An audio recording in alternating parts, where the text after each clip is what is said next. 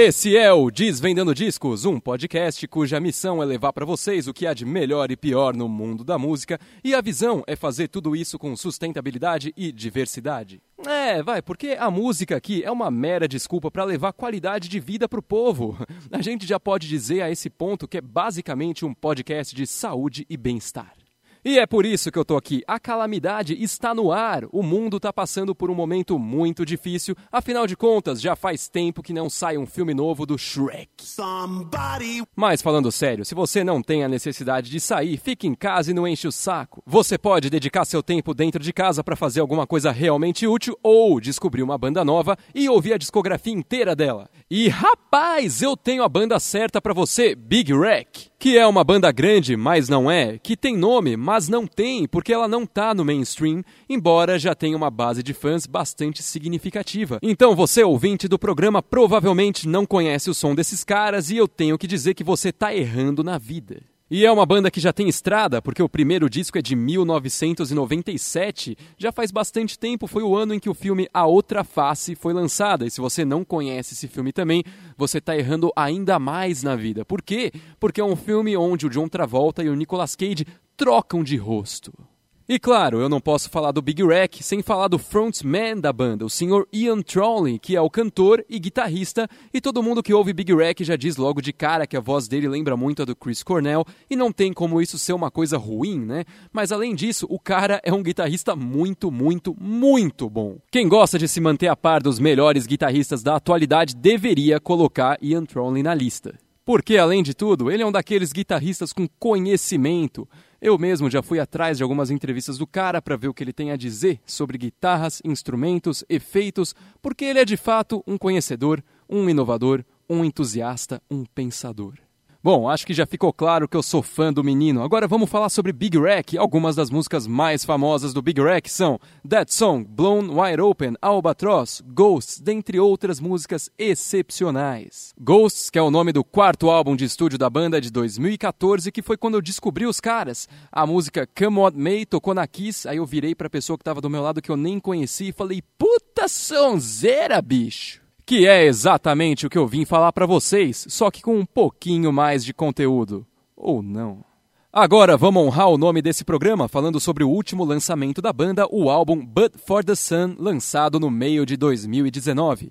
Na verdade, o nome desse álbum é bastante peculiar porque se escreve Reticências But for the Sun. Eu não sei por que foi feito dessa forma, não pesquisei, não fui a fundo, vocês me perdoem, mas eu trouxe aqui as melhores músicas desse disco incrível Vamos falar sobre elas. Começando pelo primeiro single lançado pela banda, a música Locomotive, que significa locomotiva, que nem Thomas a locomotiva, porque as locomotivas são basicamente que nem o Thomas, só que sem aquela cara cinza. Sem brincadeira, aquilo é, aquilo é horroroso. Ao contrário dessa música, que é sem dúvida uma das mais palatáveis do disco. Não é à toa que ela foi o single logo de cara. Começa com um riff de guitarra que conversa com o resto dos instrumentos naquele esquema de pergunta e resposta, e depois quando entra tudo fica ainda mais satisfatório satisfatório. E a partir daí a faixa vai se desenvolvendo com momentos mais calmos e mais pegados, especialmente na ponte quando o riff muda de tonalidade e lá pro final da música que começa aquela quebradeira cheia de virada para lá e para cá, o riff também vai tocando mais algumas variações e tem aquela nota estendida bem característica do vocalista que vocês vão aprender a apreciar.